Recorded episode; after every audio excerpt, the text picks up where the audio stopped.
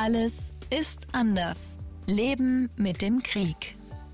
Hallo, wir sind Christine Hartor vom SWR und Florian Gregorzik vom WDR und das hier ist Aljona Aljona.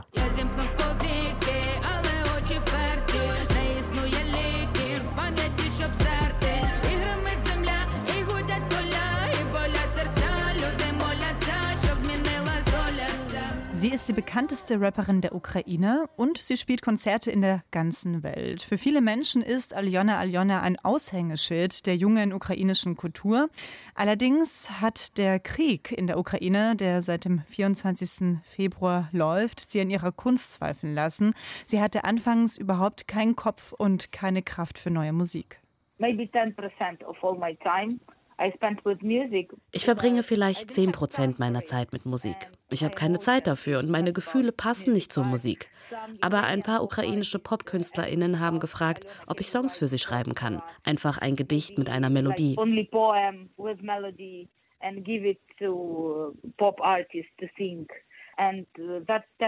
Die 10 Prozent, die ich mit Musik verbringe, die sind also nicht für meine Musik, sondern für KünstlerInnen im Ausland, die helfen wollen who are in foreign countries and uh, really want to help uh, Ukrainian people. Hier bei uns im Podcast Alles ist anders Leben mit dem Krieg sprechen wir ja in jeder Folge mit einer Person, deren Leben sich durch den immer noch andauernden Angriff Russlands auf die Ukraine komplett verändert hat.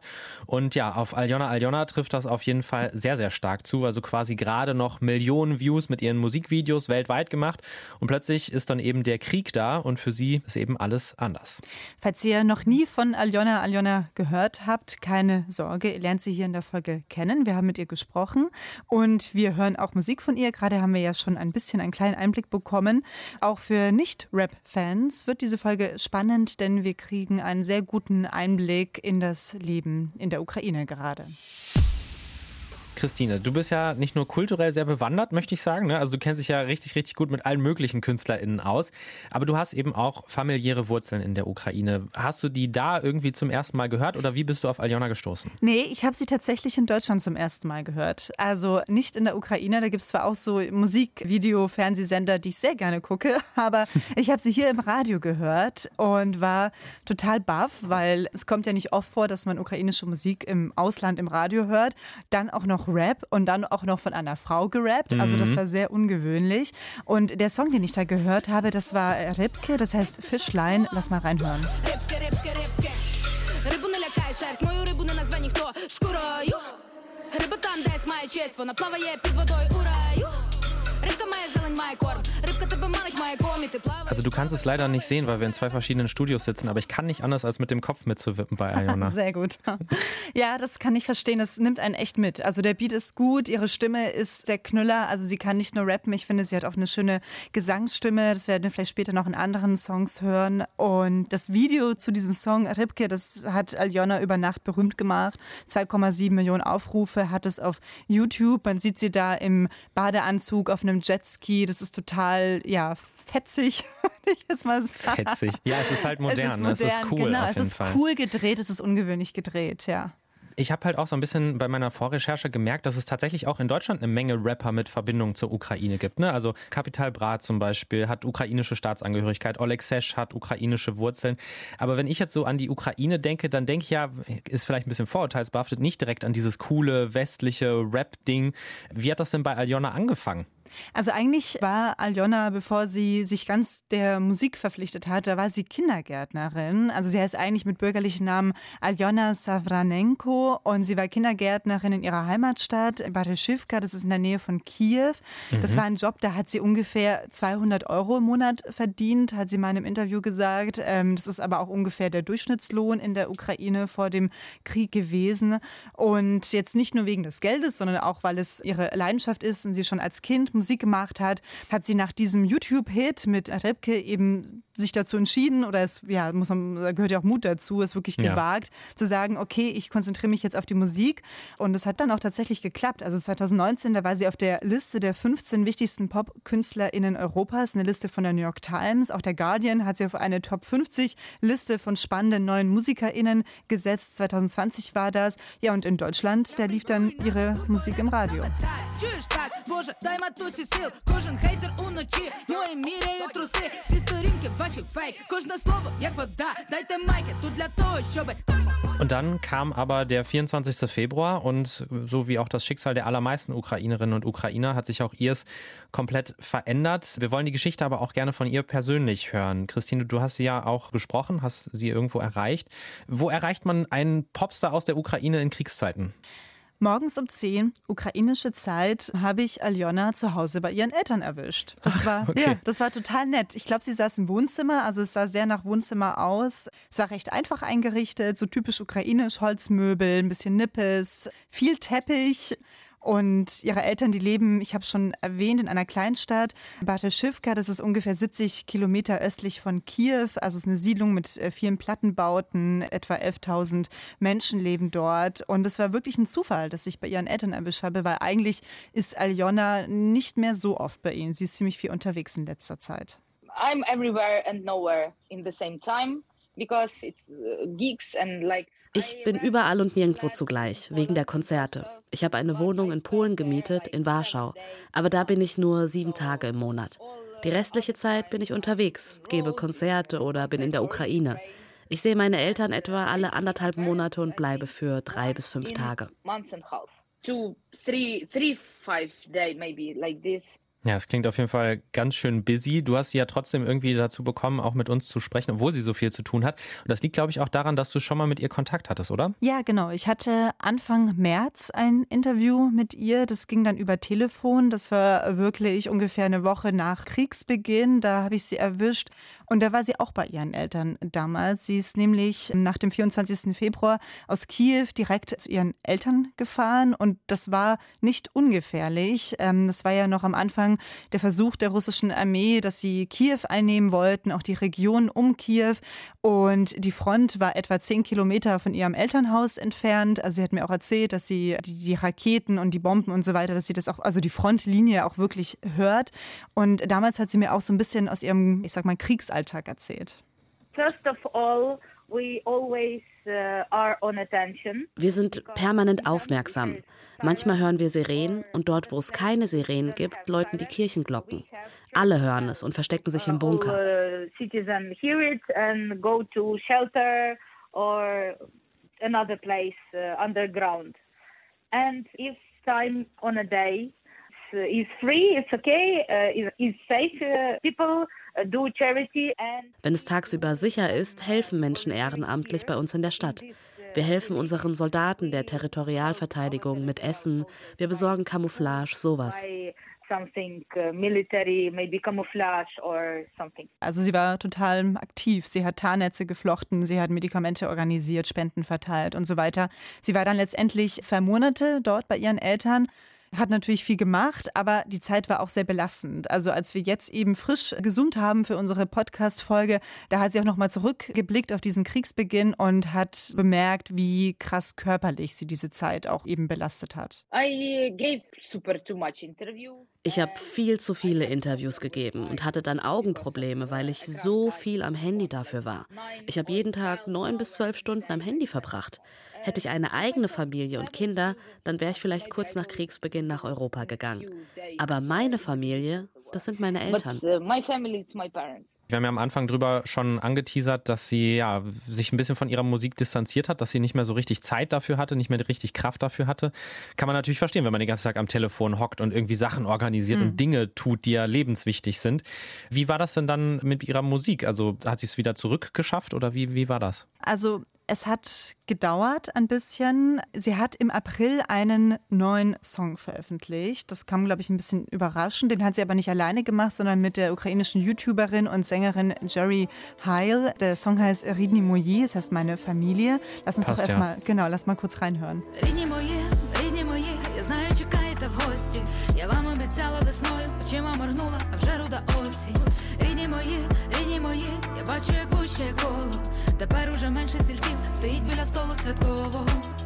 Du kannst ja verstehen, worum es da auch geht, ne? Nimm uns mal vielleicht ein bisschen mit. Ja, also die beiden singen ihre Wünsche, nämlich die wünschen sich an Ostern wieder bei ihrer Familie sein zu können. Also der Song ist eben im April erschienen, kurz vor Ostern und Ostern ist auch ein wichtiges Fest in der Ukraine. die beiden singen halt eben mit dieser Hoffnung, wieder bei ihrer Familie sein zu können. Aljona beschreibt es, an einem Tisch zu sitzen, so viel zu reden, während irgendwie das Essen im Ofen ist und so und die Kerzen brennen runter. Aber es klingt auch gleichzeitig so Wehmut an, weil sie sagt, ja, es sind mhm. nicht mehr so viele Stühle am Tisch. Manche Familienmitglieder sind nicht anwesend. Vielleicht kann man jetzt rein interpretieren, weil sie eben im Krieg kämpfen. Vielleicht, weil sie nicht mehr leben. So. Und das ist eben genau ein sehr, ja, persönlicher Song, der halt ganz gut, glaube ich, auch das Gefühl vieler Menschen während des Krieges eingefangen hat. Ja, ich glaube auch, wenn man kein Ukrainisch versteht, man kann den Schmerz auch so ein bisschen raushören. Das heißt also, sie hat dann angefangen, wieder Musik zu machen, ist sogar im Sommer auf Tour gegangen, mhm. was ich weiß, weil sie nämlich hier bei uns in Köln auch gespielt hat, aber an dem Tag war ich leider nicht da. Also sie war ja dann auch wieder richtig unterwegs. Ja, genau. Sie war in Köln, sie war in Hamburg auf dem Reeperbahn Festival. Es gab da so ein einsteigendes Erlebnis, bei dem sie gemerkt hat, okay, ich muss auf Tour gehen, ich muss das tun, was ich am besten kann, nämlich ein Mikrofon in die Hand nehmen. I lost my good friend on the war. Ich habe meinen guten Freund im Krieg verloren. Ich hatte vorher eigentlich meine Deutschlandtour für März und April abgesagt. Dann habe ich meinen Freund verloren und das war der Wendepunkt. Ich habe entschieden, wenn ich die Möglichkeit habe, das Mikro in die Hand zu nehmen und Europa um mehr Waffen zu bitten, dann muss ich das tun. Weil er war ein cooler Typ, alle seine Freunde haben ihn gemocht. Er war super nett, er liebte Kinder, weißt du. Er hatte eine Frau und Jetzt ist er weg. Was von ihm bleibt, sind Erinnerungen, was für ein guter Mensch er war. Und das ist nicht fair. Wenn ich die Möglichkeit habe, mit dem europäischen Publikum zu sprechen, dann mache ich das und fahre dahin.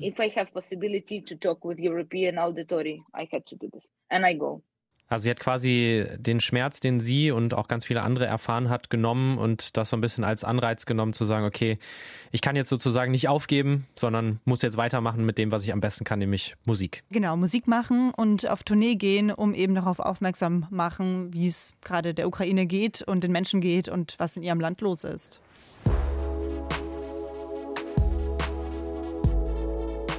Wo war sie denn dann überall unterwegs?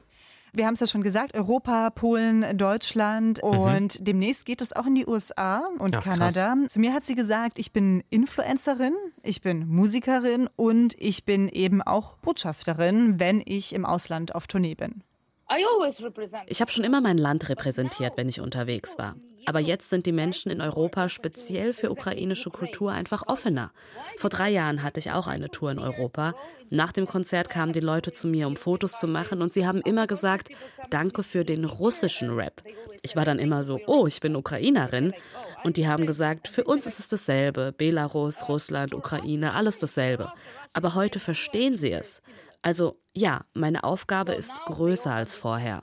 Ich bin nicht nur Botschafterin der ukrainischen Sprache, sondern auch Botschafterin der Ukraine, der ukrainischen Musik, der Wurzeln und der Sprache. Wir reden ja im Podcast hier immer darüber, wie der Krieg eben auch einzelne Menschen und deren Schicksal verändert hat. Aber es hat ja auch bei ihr verändert, wie Menschen mit ihr umgehen. Ne? Also wie mhm. Menschen auf sie zugehen, quasi in Europa oder in anderen Ländern. Ja, und für sie ist es natürlich auch eine gute Möglichkeit, hat sie zu mir ähm, gemeint, auch mal Danke zu sagen, also den mhm. europäischen Ländern. Also danke für Unterstützung, danke für die Aufmerksamkeit, danke für humanitäre Hilfe. Ich meine, diese Konzerte, diese Musik, das ist halt auch irgendwie ihr Job. Sie kann jetzt nicht die Waffe in die Hand nehmen und schießen, aber sie kann dann eben das Mikro in die Hand nehmen. Sie hat auch gemeint, Leute, die ihre Musik, ukrainische Musik hören, vor allem UkrainerInnen, die fühlen sich dadurch halt auch irgendwie stärker und bestärkt vor allen Dingen. Und für sie, Aljona, sei es einfacher, Gefühle in Musik zu packen. Also sie hat gesagt zu mir, ja, dir kann ich nicht so viel über meine Gefühle sagen. Es ist nicht so einfach für mich zu sprechen, aber meine Musik, die erzählt davon. Mhm. Ja, lass uns vielleicht da auch mal so ein bisschen drüber sprechen, was sich auch in der Musik verändert hat. Also ich weiß, das habe ich gelesen, dass sie anfangs sogar auf Russisch, glaube ich, an Rap-Battles mhm. teilgenommen hat und dann aber schon 2014 gesagt hat, wo Russland dann die Krim übernommen hat, nee, ich mache gar nichts mehr auf Russisch, so zumindest so langsam, so gut es geht und hat dann ab da quasi nur noch auf ukrainisch Musik gemacht.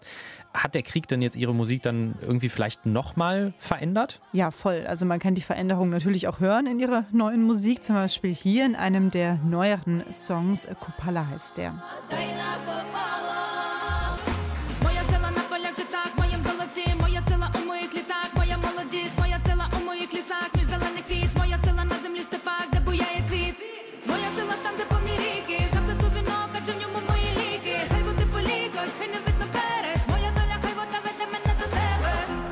Also ich finde, man kann auf jeden Fall total osteuropäische, fast so Volksmusik-Einflüsse äh, mhm. raushören, vermischt mit Rap. Was ist das für ein Song? Was kann man darüber sagen? Kupala heißt der Song. Das bezieht sich auf Ivan Kupala. Das ist Johannes der Täufer. Und mhm. es gibt ein Fest in vielen slawischen Ländern, also auch nicht nur in der Ukraine. Da feiert man die Sommersonnenwende am 7. Juli. Und also schon so ein Volksfest, ne? War ja, ich mit Volksmusik gar nicht so weit weg. Ja, aber ich würde sagen, ein bisschen naturverbundener. Also so mhm. ist es so ein bisschen, es ist mit Johannes der Täufer natürlich religiös auch, aber eben auch so mit so, man könnte sagen, heidnischen Elementen. Also Aljona, der Teil, den wir gerade gehört haben, die rappt auch davon, ja, meine Stärke, die liegt in den Wäldern zwischen den grünen Bäumen und im Fluss und ich werde eben diesen Kranz weben, in dem meine ganzen Kräfte stecken. Also eben, ja, so ein, wirklich so ein folkloristischer Song ist das. Und auch so ein bisschen so eine ukrainische Verbundenheit, ne? Also fast schon so patriotisch könnte man fast schon sagen. Politisch an sich war Aljona Aljona ja aber auch schon vorher. Also die hat da mehr so über Feminismus und ihre Erfahrung auch als Plus-Size-Rapperin gesprochen. Das jetzt ist ja aber schon nochmal was anderes. Ne? Also es ist ja schon sehr mit vielen nationalen Motiven auch in der Musik. Danach habe ich sie auch gefragt, ob sie jetzt patriotischer sei. Und da hat sie ein bisschen, ich will nicht sagen allergisch, aber ja, sehr leidenschaftlich geantwortet. No, more patriotic. Nein, nicht patriotischer. Ich denke, ich mache Musik aus dem Moment heraus, darüber, was ich jetzt fühle. Ich denke nicht aktiv darüber nach, wie ich meine Musik patriotischer machen kann. Alle Ukrainer sind gerade Patrioten, weil wir Krieg haben. Und in meiner Musik geht es darum, was gerade passiert. Also nicht einfach, ich liebe mein Land, ich liebe alles Ukrainische. Vielleicht geht meine Musik zurück zu ihren einheimischen Wurzeln, zu althergebrachten Melodien. Aber es geht da nicht nur um Patriotismus, es geht um die Wurzeln. Es geht darum, wie wir unsere Kultur verbreiten möchten. Ich glaube, für den Hinterkopf ist es auch wichtig äh, zu wissen, wie Putin diesen Krieg ja nochmal rechtfertigt in der Ukraine. Also es geht ja in diesem ganzen, dieser ganzen Geschichte, die er da aufgebaut hat, die er da in einigen Videoansprachen immer wieder verbreitet hat, da hat er auch immer wieder deutlich gemacht, dass es ihm auch darum geht, wirklich die ukrainische Kultur zu zerstören. Und, ja, die gibt es ähm, für ihn auch gar nicht. Die gibt es ne? für ihn gar nicht, genau. Und das auch eben auszulöschen. Und das sieht man ja auch an Plünderungen in der Ukraine, dass Museen geplündert werden, dass Denkmäler zerstört werden und so weiter. Und da kann ich auch diesen Impuls nachvollziehen, dass ukrainische KünstlerInnen wie Aljona, Aljona jetzt eben sagen, nee, ähm, das lasse ich mir nicht nehmen, sondern ich gucke da eben, was wir so eigentlich haben im Angebot und beziehe mich auch mal auf sowas zurück, auf irgendwie so ein traditionelles Fest, auf folkloristische Melodien und ähm, modernisiert das und macht daraus halt irgendwas Neues, was vielleicht auch junge Leute erreicht und gleichzeitig so ein bisschen was aus unserer eigenen Geschichte auch eben vermittelt und transportiert.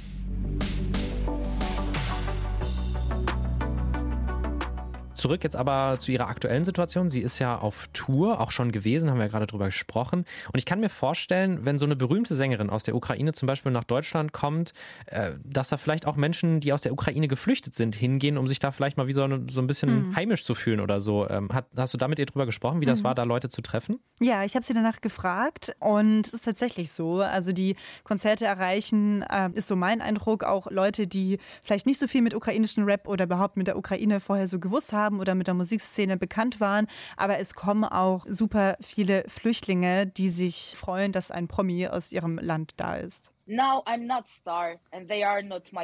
Jetzt bin ich nicht mehr der Star und sie nicht meine Fans. Jetzt sind wir Nachbarn. Wir sind in der gleichen Situation. Ich will auch am liebsten zu Hause sein, zu Hause leben. Aber ich muss eben in Europa sein. Europa ist auch cool und so, aber ich vermisse mein Zuhause, so wie alle Geflüchteten. Sie wollen alle nach Hause.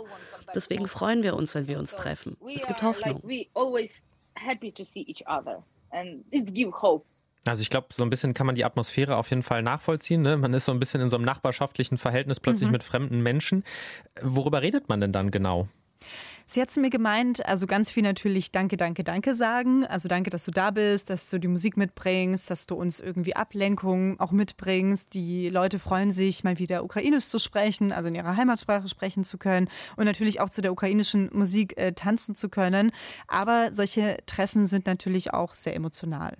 Some of them crying, you know, because they told me their stories. Because 24th of February is unique stories of Manche weinen, wenn sie mir ihre Geschichten erzählen. Jeder hat eine einzigartige Geschichte, auch ich, weil wir den 24. Februar erlebt haben. Sie bringen auch Kinder zu meinen Konzerten und die haben plötzlich super viel Energie. Ich denke, die meisten Kinder wollen heim, wollen ihre Freunde sehen. Aber wenn sie eine berühmte Person aus der Ukraine sehen, sind sie inspiriert und voller Energie, nach dem Motto, cool, ich will wie sie sein. Ich gebe immer meine ganze Energie, während dem Konzert und auch danach, wenn ich mit den Leuten rede. Und am Ende bin ich dann leer. All my energy before on the concert and after to, when I speak with people. And in the end, I'm super empty. Like. Ja, also das kann ich mir vorstellen, wenn man all seine Energie da irgendwie gibt und auch geben möchte, dass man dann ein bisschen K.O. ist hinterher. Und vor allen Dingen, was ich mir auch vorstellen kann, dass so dieser Bruch zwischen, ich bin jetzt gerade in Deutschland oder in den USA und dann komme ich wieder zurück in die Ukraine, dass das auch ganz schön heftig für sie sein muss. Ja, sie hat gesagt, es ist ein total seltsames Gefühl, also sehr zwiegespalten auch. Und es ist ja auch einfach nicht ungefährlich, vor allen Dingen seit den verstärkten Luftangriffen seit Oktober. Das hat dann Aljona auch selber gemerkt, als sie von Konzerten in Europa nach Kiew zurückgekehrt ist. We just are in train, we come wir waren im Zug, wir kommen an und wir sehen den Rauch und hören die Explosion. Man ist so, oh Gott, holy shit. Aber wir sind zu Hause. Hier ist meine Familie und das gibt mir super viel Kraft. Gleichzeitig sehr gruselig, wenn ich wieder die Sirenen höre. Es ist ein komisches Gefühl, aber gerade bin ich voller Energie, wie du siehst. Also Kiew quasi so ein bisschen als Ort, wo sie sich wieder aufladen kann oder das Zuhause bei ihren Eltern. Wie ist das denn für Sie im Alltag? Also gibt es da noch Stars in der Ukraine oder sind da jetzt auch alle Nachbarn, so wie sie es erzählt hat, wie, wie es ist, wie wenn sie in Deutschland ist? Nee, sie wird noch auf der Straße erkannt und auch als Star angesprochen. Ähm, mhm. Und das freut sie auch, habe ich gemerkt. Vor allen Dingen freut es sie, dass die Fans das sehr respektvoll machen. They ask about picture. Always. Sie wollen immer ein Foto in Verkehrsmitteln, im Café, im Geschäft, überall. Aber sie wollen nur ein Foto, sie wollen meine Zeit nicht verschwenden. Sie sagen, ich bin happy, dich zu treffen, aber das war's dann auch. Ich bin auch happy, aber habe nicht immer die Kraft, mit Menschen zu sprechen. I'm happy too, because I'm not full of energy always to talk about with people. Gibt es denn auch einen Ort, an den sie sich dann zurückziehen kann? Oder ist das bei ihren Eltern dann? Ja, also das Elternhaus, das ist auf jeden Fall ein Ort, wo sie zurück kann. Aber witzigerweise gibt es noch einen anderen Teil in der Ukraine, wo sie gerne hinfährt zum Entspannen. Und witzigerweise ist das auch die Gegend, wo ein Teil meiner Familie herkommt, nämlich mhm. die Familie väterlicherseits. Das sind die Karpaten. Ich weiß nicht, ob du schon mal von den Karpaten gehört Kapa hast. Karpaten kenne ich als äh, Karpatendeutsche. Aber ich könnte dir jetzt nicht sagen, wie es da aussieht oder so. Bist du auch schon mal da gewesen? Nee, leider nein. Ich kenne das nur von Fotos. Äh, das sieht wirklich wunderschön aus. Man kann da im Winter Skifahren und im Sommer Sommer wandern. Also, also wirklich, ein bisschen so ein, so ein Urlaubsgebiet einfach. Ja, auch. total. Mhm. Da gibt es auch Heilthermen mit sehr besonderem Wasser. Das schmeckt sehr salzig und sehr mineralisch. Das äh, bringt mein Vater gerne mit, wenn er in der Ukraine war. Das ist dann in okay. so grünen Glasflaschen. Mir schmeckt es nicht, aber Aljona, die ist einfach dem Zauber dieser Landschaft und der Karpatenwälder verfallen. I like to spend some time in Ukraine. I ich bin gerne in der Ukraine, nicht immer bei meinen Eltern, sondern auch in den Bergen. Das ist gut für meine Stimmung und meine Gesundheit. Ich brauche einfach Ruhe von anderen Menschen, weil sie mich manchmal so müde machen, die ganze Aufmerksamkeit. Und in der Ukraine, bei den Karpatenbergen, da fühle ich mich frei und einfach gut. I, feel free and uh, feel uh, good.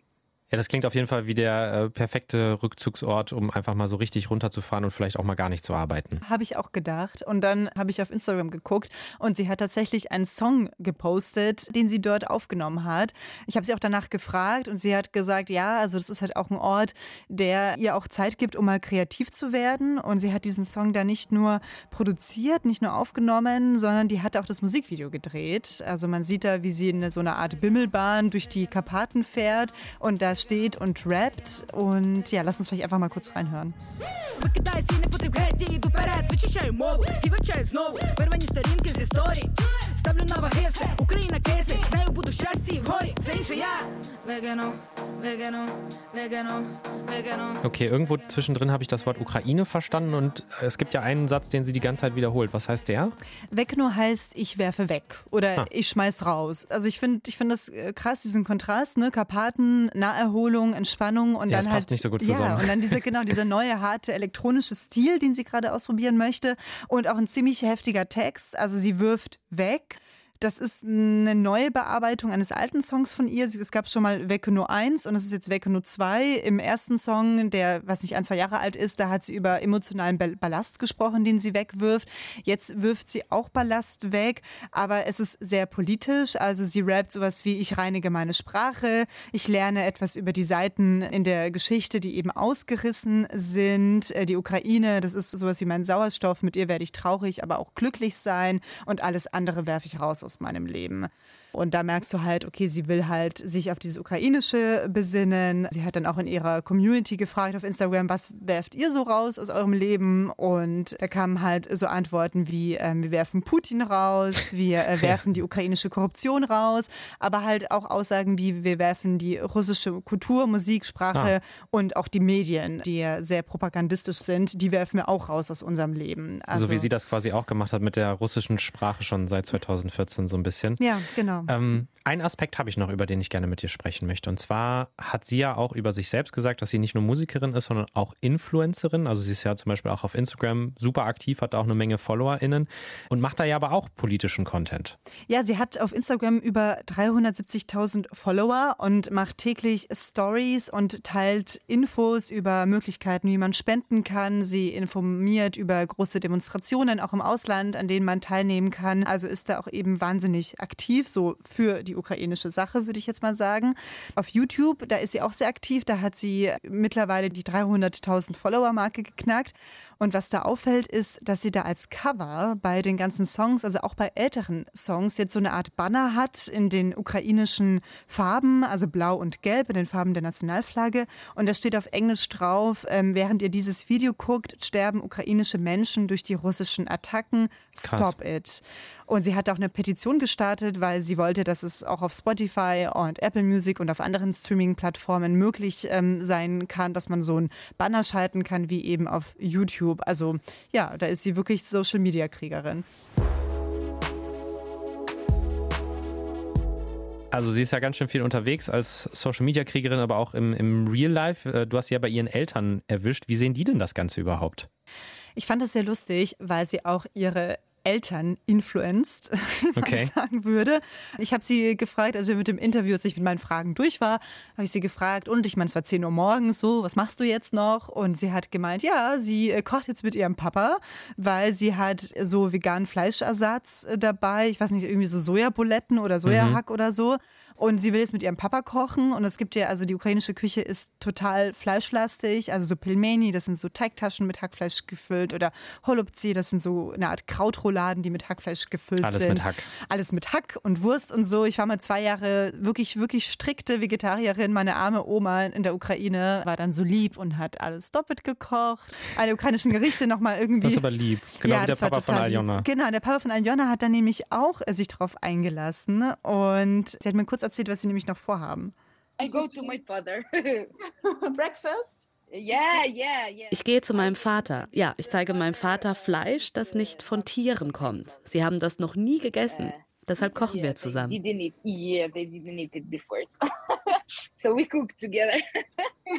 Das war voll nett, weil sie hat auch noch eine Insta-Story gemacht. Und da hat sie uns mit in die Küche, also uns Follower eben mit in die Küche mitgenommen und gesagt, was sie da gerade alles so kocht. Wir können ja mal reinhören.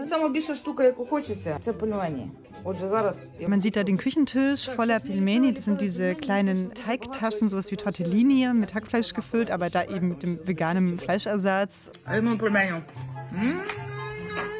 Ще у нас дві котлетки було. Отакі ще тато смажив чебуреки, поки я давала інтерв'ю німецькому виданню. І отакі в нас ще є пельменьки. І мама прийде з роботи і буде дуже щаслива. Und dass sie das eben gemacht haben, während sie den deutschen Medien ein Interview gegeben hat. Finde ich total gut und ich habe jetzt ein bisschen Hunger, wenn ich ehrlich bin. Ja, das ist ähm, sehr lecker. vielleicht kannst du zum Schluss noch mal so ein bisschen einen kleinen Ausblick geben. Du hast ja mit ihr gesprochen, als sie quasi so in den Vorbereitungen für die Tour war. Ähm, wann geht's los? Ist sie da gerade schon unterwegs oder ist sie jetzt gerade noch in Kiew? Den ersten Teil hat sie mittlerweile hinter sich. Das war der Teil in Norwegen und Finnland. Da hat sie uns Follower auch mitgenommen. Клас, а буде концерт сьогодні? Я не знаю. Не знаю. Und dann hört man sie bei dem Konzert, wo sie sich voll freut, dass so viele Kinder da sind. Das scheint wirklich so ein Ding zu sein, ne? Wahrscheinlich, weil sie eben auch Kindergärtnerin ja, gewesen ist. Ja, glaube ich auch. Und sie hat auch Erziehungswissenschaften studiert übrigens. Also wirklich, da ist er voll drin im Thema.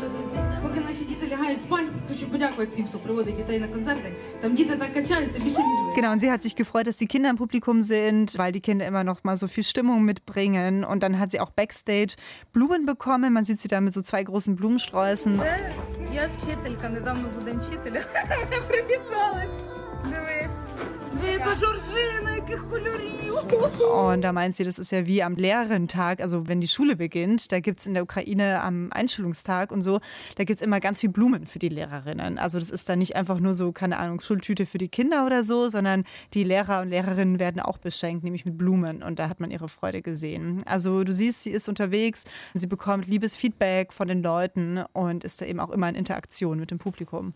Ja, vielen Dank, liebe Christine, dass du uns da mal so ein bisschen Einblick gegeben hast in wahrscheinlich das Leben der bekanntesten Erzieherin, rappenden Erzieherin der Welt gerade, Aljona Aljona aus der Ukraine. Und wenn euch ihre Musik interessiert, guckt einfach mal auf den ganzen Streaming-Plattformen, da findet ihr die auf jeden Fall überall. Und wir freuen uns natürlich, wenn ihr uns abonniert auf der Plattform, wo ihr uns jetzt gerade hört, damit ihr auch nichts von dieser zweiten Staffel verpasst. Nächste Woche geht's weiter mit einer neuen Folge und für heute sagen wir erstmal Tschüss. Tschüss. Alles ist anders ist ein ARD-Podcast von RBB, SWR und WDR. Alle Folgen und weitere Podcasts gibt's in der ARD Audiothek.